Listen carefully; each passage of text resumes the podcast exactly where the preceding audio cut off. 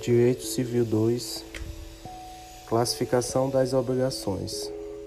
Obrigações Propen Ré ou ambulatórias.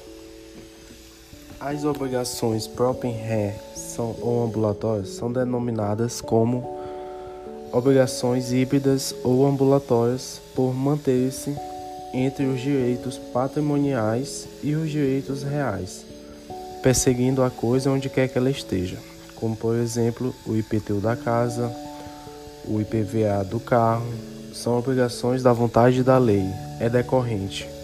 Como por exemplo também pagar o condomínio. A pessoa comprou um condomínio, o apartamento e o antigo dono não lhe avisou que ele que ele não tinha pago o condomínio.